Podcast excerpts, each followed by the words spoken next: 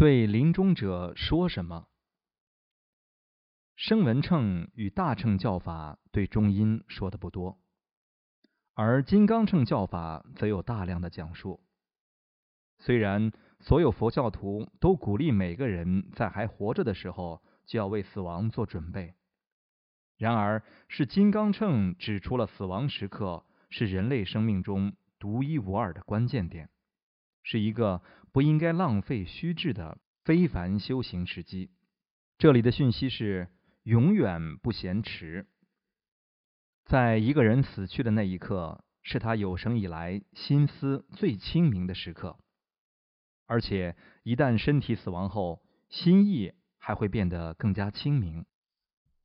因此，如果你能够在他临死前的那一刻取得他的关注，让他看着你，并倾听你要说的话，那么他的确会有很好的机会。掌握正在发生和即将发生的事情，如之前所提到的，我们活着的时候会使用一组自己独有的过滤器来理解、交流和互动。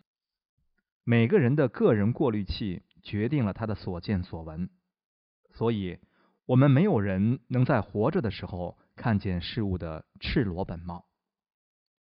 我们的眼睛不是照相机。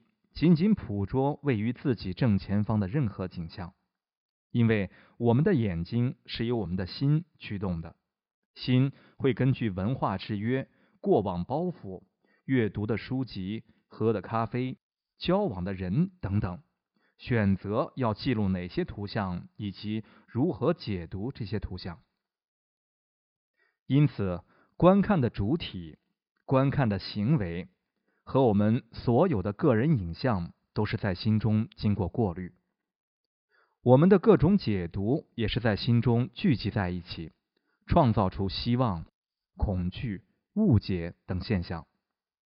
无论你是否是佛教徒，心与身体分离的方式都完全相同。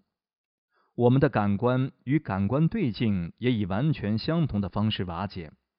没有那些过滤器，你的眼睛就看不到。你的耳朵听不到，你的舌头无法品尝，等等。想象一个春天的早晨，开始是寒冷的，但是因为天气预报稍后会出现高温，所以你穿上六层衣服。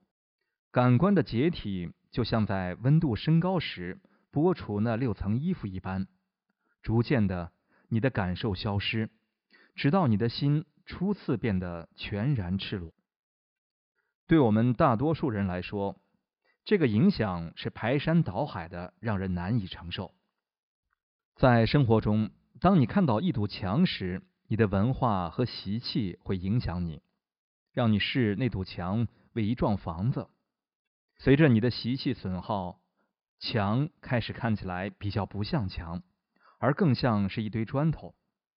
一旦习气完全耗尽，无论你多么努力的盯着墙，也完全不晓得自己在看什么。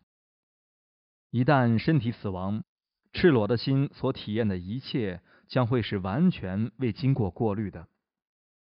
所有的微妙现象、声音、滋味、气味等等，都将是奇怪可怕的。然而，如果能在合适的时间给你正确的讯息，心的这个赤裸性将能让你比活着时。更快速的看到并理解正在发生的事。佛教徒将这种赤裸裸的心称作佛心。